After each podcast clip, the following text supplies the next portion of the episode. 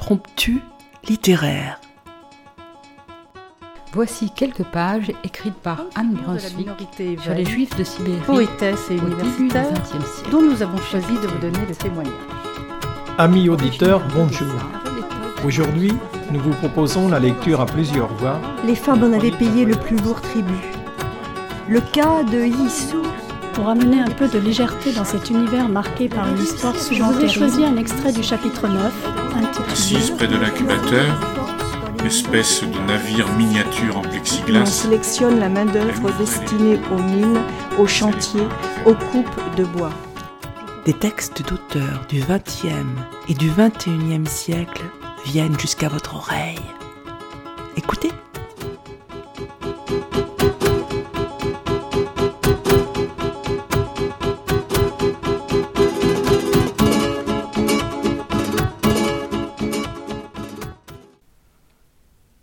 Cette semaine, nous vous proposons la suite du conte La plus précieuse des marchandises, écrit par Jean-Claude Grimbert. Dans la première partie, nous avons vu le bûcheron et la bûcheronne adopter, malgré eux, ce petit bébé juif qu'un déporté leur a confié lors d'un arrêt de ce train de marchandises.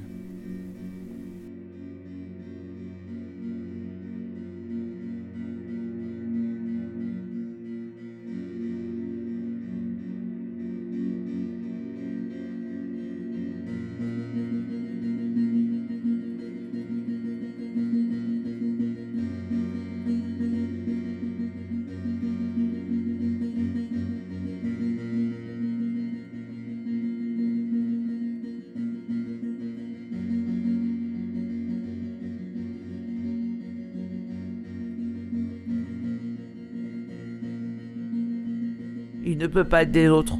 Il est marqué. Comment ça, marqué?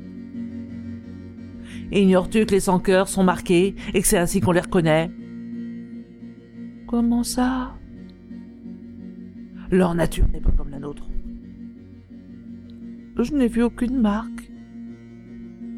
Pauvre bûcheron s'affaire à défaire le petit paquet dont il fait apparaître la nature toute nue.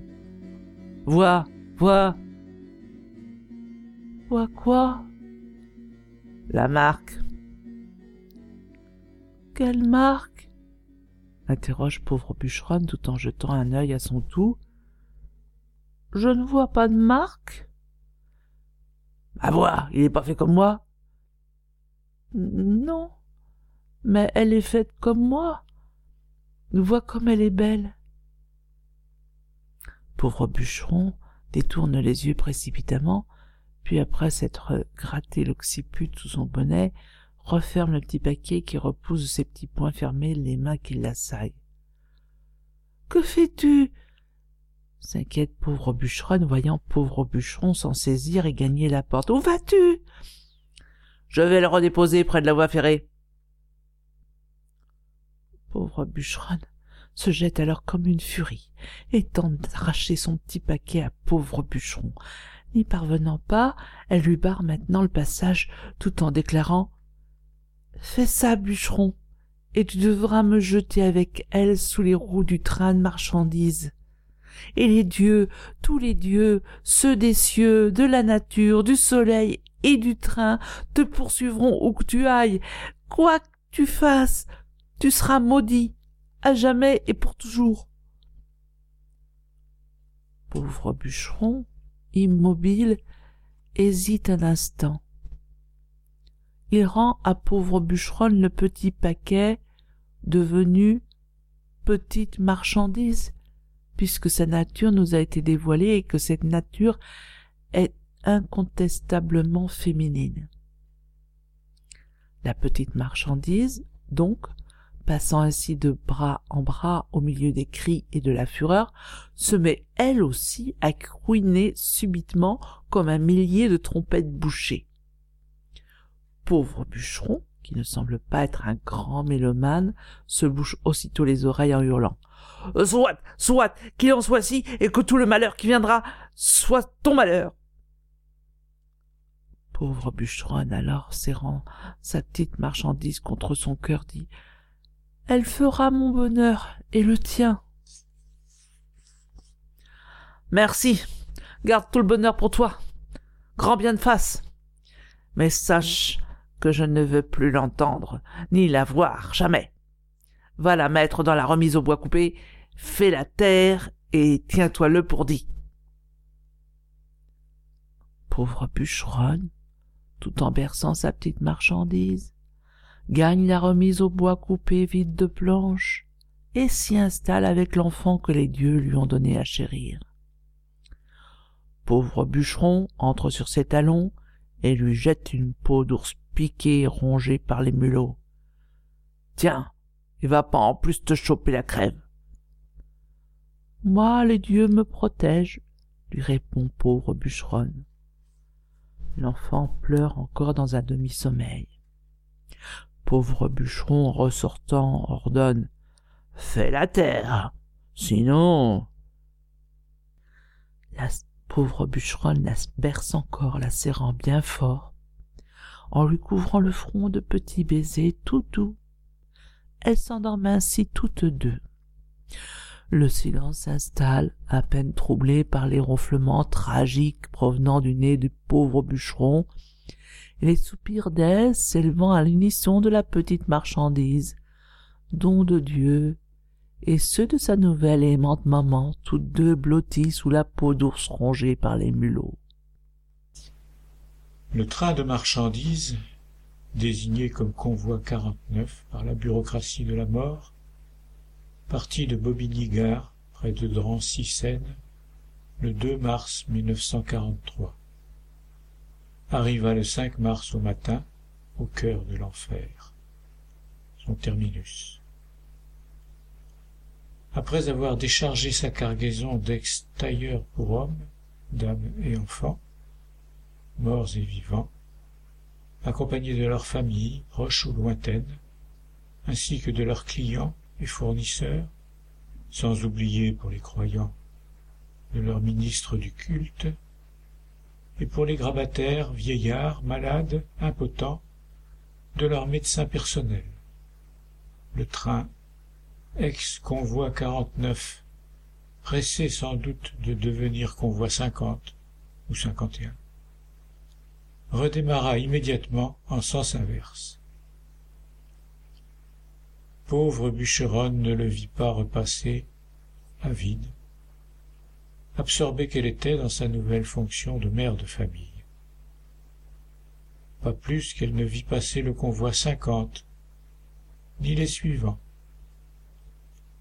Après réception de la marchandise, il fut aussitôt procédé à son tri les experts trieurs, tous médecins diplômés, après examen ne conservèrent que dix pour cent de la livraison. Une centaine de têtes sur mille.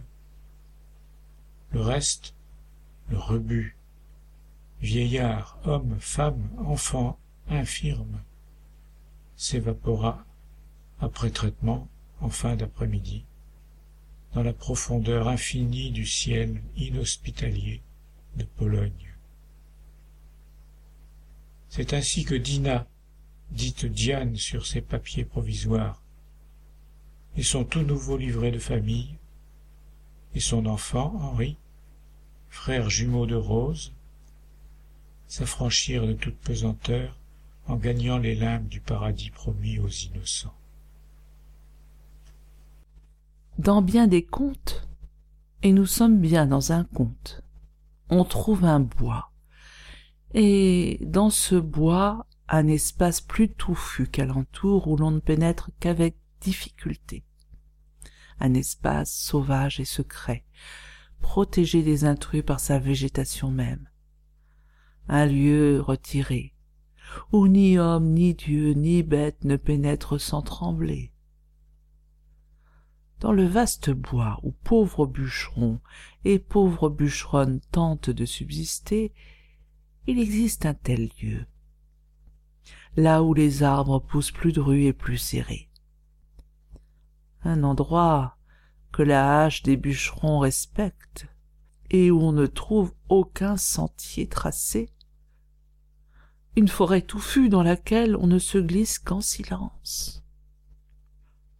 Les enfants, bien sûr, n'ont pas le droit d'y aller, et même leurs parents craignent d'y mettre le pied et de s'y. Pauvre bûcheronne connaît son bois comme sa poche. Les châles dans lesquels elle s'enveloppe l'hiver comme été n'ont pas de poche, en aurait-il qu'elle aurait, elle, rien à y mettre? Malgré tout, disons qu'elle connaît ce lieu réservé, pense-t-elle aux fées et aux lutins, ainsi qu'aux sorcières et à leurs loups-garous. Elle sait également qu'un être humain y vit seul. Un être qui fait peur et horreur à tous et toutes, et que même les vers de gris et leurs misérables miliciens craignent de croiser. Un être que certains disent maléfique, tandis que d'autres le nomment l'ami des bêtes et l'ennemi des hommes. Elle-même l'a entreaperçu certains jours alors qu'elle fagotait à la lisière de cette forêt où il semble régner en maître absolu et solitaire. Elle sait également, hélas, elle l'a compris au petit matin, que sa petite marchandise ne pourra survivre et prospérer sans lait. Après le départ de pauvre bûcheron, elle s'est enroulée dans ses fichus et y a glissé sa petite marchandise enveloppée, elle, dans son châle fourni par les dieux eux-mêmes, ce châle frangé d'or et d'argent, et qui semble tissé par des mains de fées. Ensuite elle a gagné cette partie du bois où nul ne s'aventure sans trembler, ni remettre son âme à Dieu. En lisière, elle trouve l'obscurité qui règne en permanence dans cette partie du bois. Elle guette. L'homme est-il là? La voit-il? Et la chèvre? La chèvre est-elle encore de ce monde? Donne-t-elle encore du lait? Avant de partir, elle a tenté de nourrir à nouveau sa petite marchandise chérie avec un reste de bouillie de cachat peine perdue. La cacha fut recrachée. Et maintenant, la petite tête froide de la petite marchandise d'Odeline sans force. Il lui faut du lait, pense-t-elle, du lait, du lait, sinon. Oh, non, non, impossible, les dieux ne lui en n'ont pas fait don pour la laisser mourir dans ses bras. Pauvre bûcheronne pénètre dans l'obscurité, passant sous les branches basses, en invoquant les dieux du train, de la nature et des bois et des chèvres. Elle implore même l'aide des fées, on ne sait jamais, et même les esprits malins, qui ne sauraient sans déchoir s'acharner sur une innocente enfant. Aidez-moi, aidez-moi tous, murmure-t-elle dans le fouillis des branchages qui craquent sous ses pas. Nul ici jamais ne vient fagoter. La neige même ne se dépose que rarement au sol. Elle fond au sommet des arbres et s'accumule sur les branches basses. Qui va là? Pauvre bûcheronne s'immobilise. Une pauvre bûcheronne répond-elle d'une voix tremblante. La voix reprend. Que la pauvre bûcheronne ne fasse plus un pas. Elle s'immobilise. La voix reprend. Que veut la pauvre bûcheronne? Du lait pour son enfant. Du lait pour son enfant? On entend alors comme un rire sinistre. Puis après quelques grattements de bottes sur le bois pourri, paraît un homme coiffé d'une chapka et armé d'un fusil. Pourquoi ne lui donnes-tu pas du tien? Je n'ai pas de lait, hélas. Et si cet enfant que tu vois elle sort l'enfant de sous son châle n'a pas de lait aujourd'hui, elle mourra. Ta fille mourra. La belle affaire. T'en feras une autre? Je n'ai plus l'âge, puis cet enfant m'a été confié par le dieu du train de marchandises qui passe et repasse sur la voie ferrée. Que t'a-t-il donné du lait avec? Il laisse échapper de nouveau une sorte de rire amer, à glacer les os. La bûcheronne répond craintive mais décidée. Il a oublié. Les dieux ne peuvent pas penser à tout, ils ont tant à faire ici-bas. Et ils font si mal, conclut l'homme. Et puis après un silence, il l'interroge encore. Dis-moi, pauvre bûcheronne, d'où veux-tu que je te tire du lait? Du pis de ta chèvre Ma chèvre, comment sais-tu que j'en ai une? Je l'ai entendu bêler en fagotant à la lisière de ton domaine. Il rit encore, puis, sérieux, se reprend et demande Que me donneras-tu en échange de mon lait Tout ce que j'ai. Et tu as quoi Rien. C'est peu. Tous les jours que les dieux feront, je viendrai, hiver comme été, t'apporter un fagot contre deux gorgées de lait. Tu veux me payer mon lait avec mon bois? C'est pas ton bois C'est pas le tien non plus Pas plus que ton lait n'est ton lait. Comment ça? C'est le lait de ta chèvre. Mais cette chèvre est mienne. Rien dans la vie ne se donne sans contrepartie. Sans lait, ma fille va mourir sans contrepartie. Tant de gens meurent.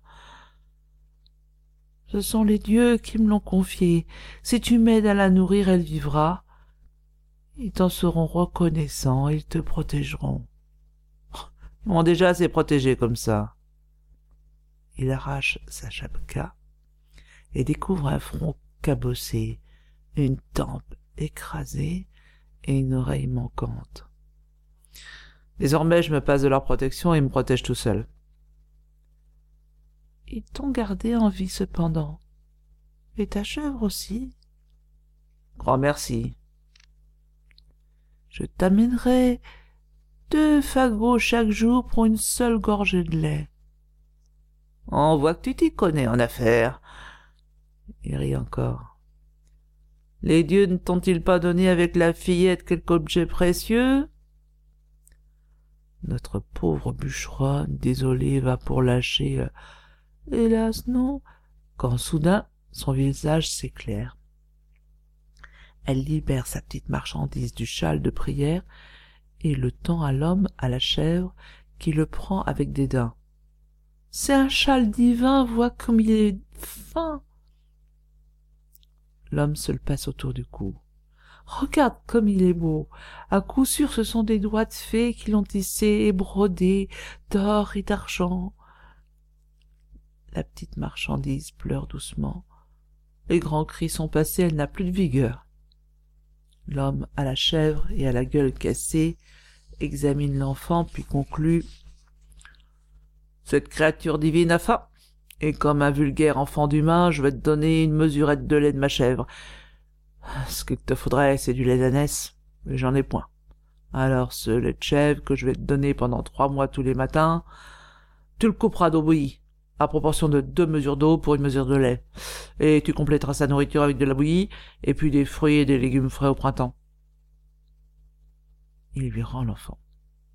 Elle la prend avec amour, puis se jette aux genoux de l'homme et tente de lui embrasser la main. Celui-ci recule. Relève-toi. Pauvre bûcheronne laisse couler ses larmes. Tu es bon, tu es bon, murmure-t-elle. Non, non, non, non, non. Nous avons conclu un marché. J'attends tes fagots dès demain. Qui t'a cassé la tête, homme de bien La guerre. Celle-ci Une autre, qu'importe. Ne t'agenouille plus jamais devant moi, ni devant quiconque. Ne dis plus jamais que je suis bon. Et ne va pas répandre le bruit que j'ai une chèvre et que je donne du lait. Viens, je vais te donner ce qui te revient. Ainsi fut fait. Tous les matins, la pauvre bûcheronne déposa son fagot et ramassa en retour un gorgeton de lait chaud.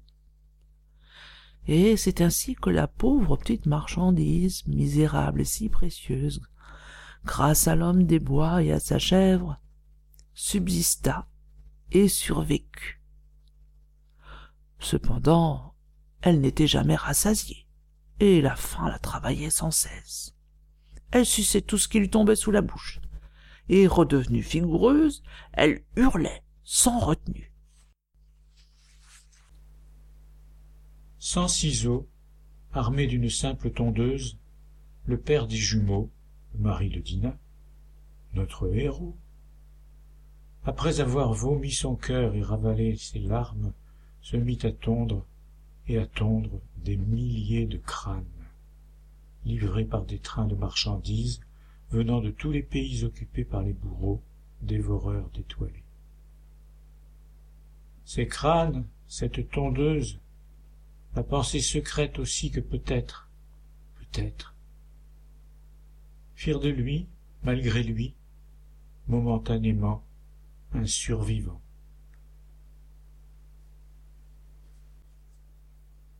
À la nuit tombée, lorsque pauvre bûcheron rentrait, traînant ses membres endoloris et sa carcasse brisée par sa journée de labeur d'intérêt général, il ne voulait ni voir, ni encore moins entendre, la petite jumelle solitaire. Pauvre bûcheronne tentait donc de l'endormir avant son retour. Mais il arrivait que la petite grogne encore ou s'agite dans son sommeil. Parfois même, taraudée par la faim, elle se réveillait en pleurant, ou en hurlant soudain de peur, comme si tous les loups de la terre s'étaient donné rendez-vous pour se jeter ensemble à ses trousses au plus profond de son sommeil. Pauvre bûcheron tapait alors de son gros poing sur la table, tout en grommelant dans sa barbe d'une voix rendue haineuse par l'alcool de bois qu'il consommait avec ses camarades de travail. Je ne veux ni voir ni entendre ce suppôt du diable, cette sans cœur de malheur. Fais la terre ou, par le ciel, je te la saisis, je te la jette au pourceau. Fort heureusement, se disait la pauvre bûcheronne, il n'y a plus de pourceaux aux alentours, des traqueurs de sans cœur et de boustifailles, les ayant déjà tous réquisitionnés, puis bouffés.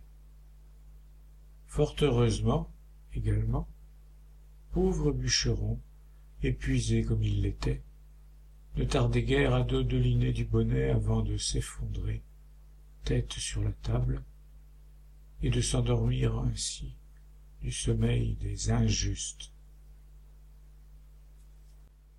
Une certaine nuit, cependant, la petite marchandise s'agita plus que de coutume, réveillant pauvre bûcheron dans son premier sommeil.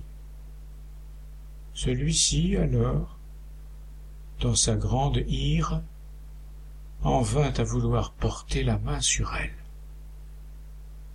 Pauvre bûcheronne saisit alors au vol la grosse paluche calleuse de son pauvre bûcheron de mari, la retint un instant en suspens, avant de la poser délicatement, bien à plat, sur la poitrine toute secouée de sanglots de sa chère petite marchandise.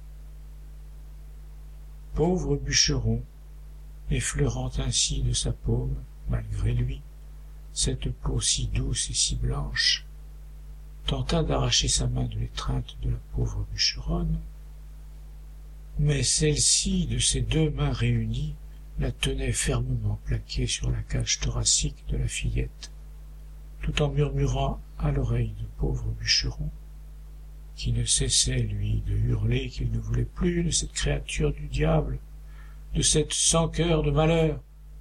Pauvre bûcheronne, toujours pesant sur la main de pauvre bûcheron, murmura délicatement. Sens-tu? Sens-tu? Sens-tu le petit cœur qui bat? Le sens-tu? Le sens-tu? Il bat? Il bat Non, non clamait le bonnet du bûcheron, s'agitant en tous sens. Non non hurlait sa barbe broussailleuse. Non non La bûcheronne, toujours chuchotante, poursuivait. Les sans cœurs ont un cœur. Les sans cœurs ont un cœur comme toi et moi. Non. Non. Petits et grands, les sans cœurs ont un cœur qui bat dans leur poitrine. Pauvre bûcheron dégagea soudain sa main d'un coup d'épaule, tout en secouant toujours sa tête et en crachant maintenant entre ses dents, répétant les tristes slogans de ces jours si sombres. Les sans-cœurs n'ont pas de cœur, les sans-cœurs n'ont pas de cœur. Ce sont des chiens errants qu'il faut chasser à coups de hache. Les sans-cœurs jettent leurs enfants par les lucarnes des trains, et c'est nous, pauvres couillons, qui sommes obligés de les nourrir. Il crachait ainsi sa bile la plus noire tout en éprouvant lui-même un trouble, une chaleur, une douceur nouvelle que le bref contact de sa peau avec la peau et le cœur de la petite marchandise avait fait naître jusque dans son propre cœur à lui qu'il sentait battre désormais dans sa propre poitrine. Oui, son cœur battait comme en écho avec le petit cœur de la petite marchandise qui se calma enfin dans les bras de la bûcheronne et qui tendait maintenant ses petits bras en direction du pauvre bûcheron.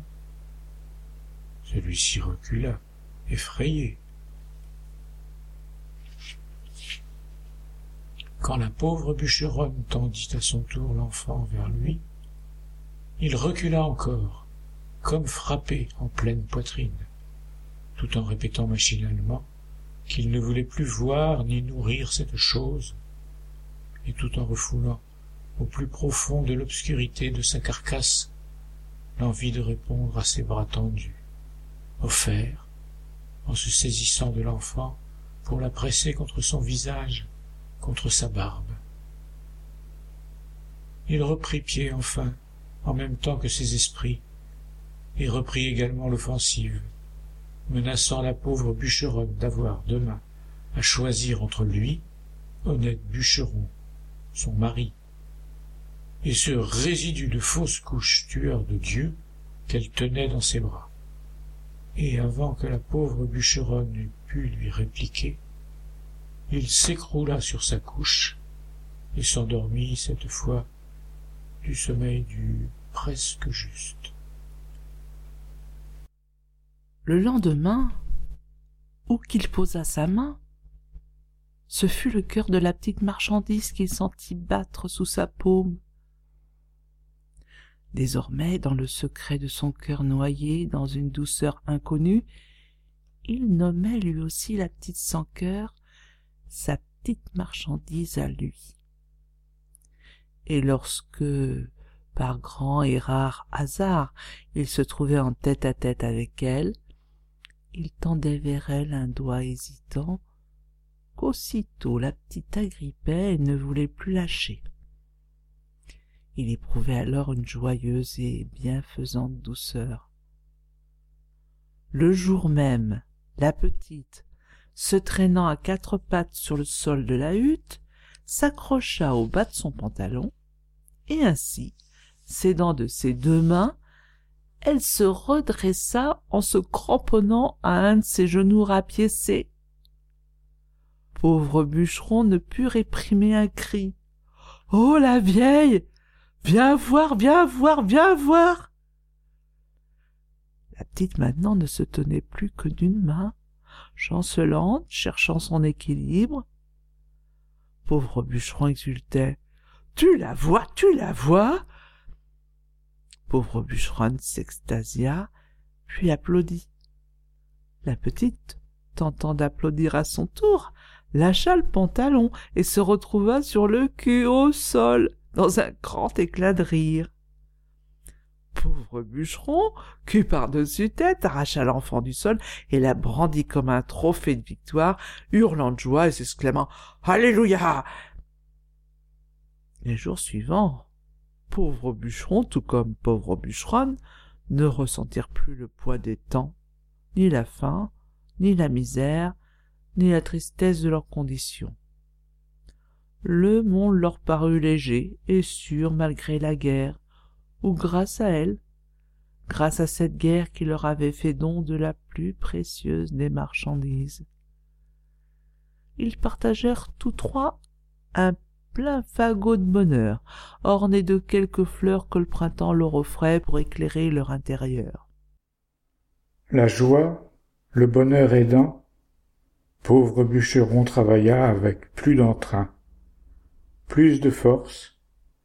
Ses camarades l'apprécièrent davantage et malgré son mutisme, le convièrent encore plus souvent à leur libation d'après-boulot. L'un d'entre eux, plus entreprenant, s'était improvisé producteur d'alcool de bois, fait maison. Il leur fournissait la boisson.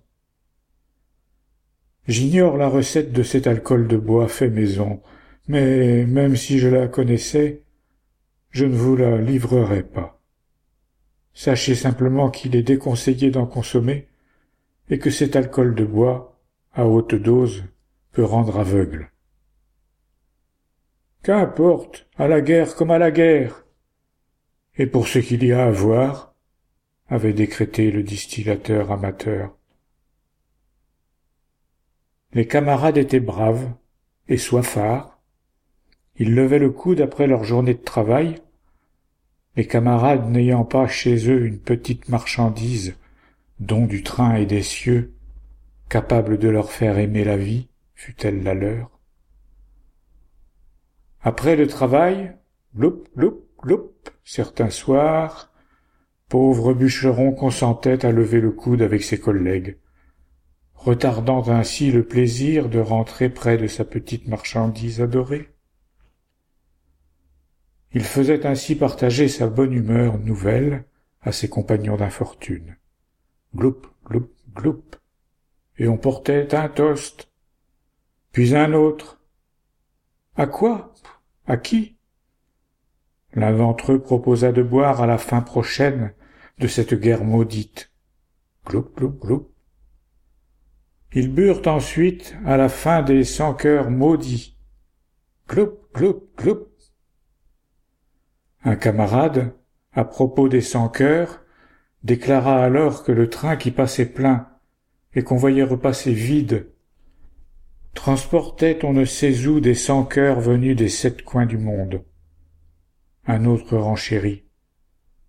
Pendant que nous on se crève le cul et la paillasse pour des salaires de misère, les sans cœurs, eux, sont baladés gratos en trains spéciaux. Un troisième spécifia enfin.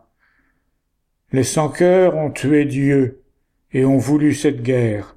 Ils ne méritent pas de vivre et leur guerre maudite ne finira que lorsque la terre se sera enfin débarrassée d'eux, à jamais. Gloup, gloup, gloup. À leur disparition. Gloup, gloup, gloup. À mort les sans cœurs, conclurent-ils en chœur. Pas tout à fait en chœur. Pauvre bûcheron, notre pauvre bûcheron, tous étaient bûcherons et pauvres. Le nôtre, donc, avait bu, mais s'était tu. Les camarades se tournèrent alors vers lui comme un seul homme, attendant d'entendre sa parole. Ils n'eurent pas longtemps à attendre. Gloup, gloup, gloup. Pauvre bûcheron s'essuya la bouche d'un revers de poignet, puis, dans le silence, il s'entendit dire et se surprit lui-même les sans cœurs ont un cœur. Quoi, quoi, quoi? Qu'est-ce qu'il dit? Qu'est-ce qu'il veut dire Pauvre bûcheron alors se surprit encore à proférer d'une voix assourdissante cette fois, d'une voix qu'il n'avait jamais senti sortir de sa propre gorge. Pauvre bûcheron, dis-je, après avoir jeté son gobelet de fer sur la table branlante, qui s'écroula, reprit les sans cœurs ont un cœur. Puis il partit d'un bon pas, zigzagant. Cependant, vers sa hutte, son chez-soi, sa hache sur l'épaule, effrayé soudain d'avoir ainsi crié sa vérité, la vérité. Les sans cœurs ont un cœur. Effrayé et en même temps soulagé et fier, fier d'avoir crié à la face des autres, de s'être libéré, d'avoir fini soudain toute une vie de soumission et de mutisme. Il marchait vers sa bûcheronne bien-aimée et vers la prunelle de ses yeux que l'alcool de bois n'avait pas réussi à détruire ce soir-là. Il marchait vers sa petite marchandise dont les dieux, ou on ne sait qui d'autre, lui avaient fait don. Il marchait, il sentait alors son cœur battre et battre, puis il se surprit à chanter, à chanter en marchant une chanson qu'il n'avait jamais chantée, ni celle-là ni une autre d'ailleurs. Il marchait et il chantait, ivre de liberté et d'amour. Les camarades, consternés, constatèrent il ne tient plus du tout l'alcool. Il est bourré. Il débloque. Gloup, gloup, gloup. Il ira mieux demain à la fraîche. Et ils se mirent à chanter eux aussi des chansons que leurs maîtres, des chasseurs de sans cœur, leurs envahisseurs, leur avaient apprises, des chansons qui disaient ceci. Nous planterons nos couteaux dans les poitrines vides des sans-cœurs jusqu'à ce qu'il n'en reste aucun, et qu'ils nous aient rendu tout ce qu'ils nous ont volé. Gloup, gloup, gloup. Que crèvent les sans-cœurs? Gloup, gloup, gloup. Le fabricant d'alcool de bois, tout en chantant, songeait qu'autrefois, avant-guerre, les autorités locales offraient une prime à chaque tête de bête nuisible qu'on ramenait en mairie. Gloup, gloup, gloup.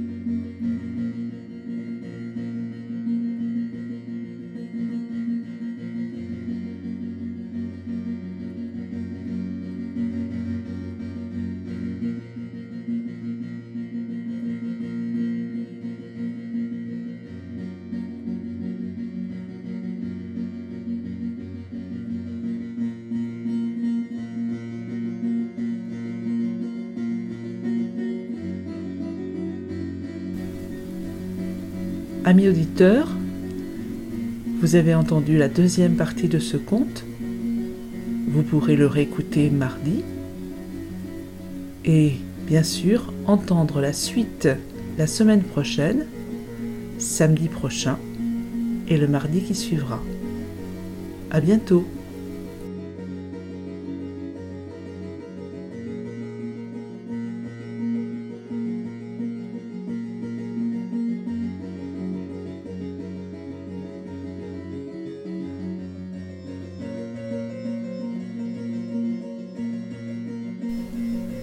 Vous venez d'entendre une partie du livre de Jean-Claude Grimberg, La plus précieuse des marchandises. ce livre est paru aux éditions du Seuil en janvier 2019.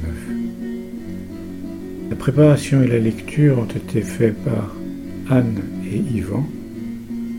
Il faut ajouter que la préparation n'a pas été longue puisque nous avons choisi de lire l'intégralité du texte, qui comportera donc trois parties, la troisième étant en préparation.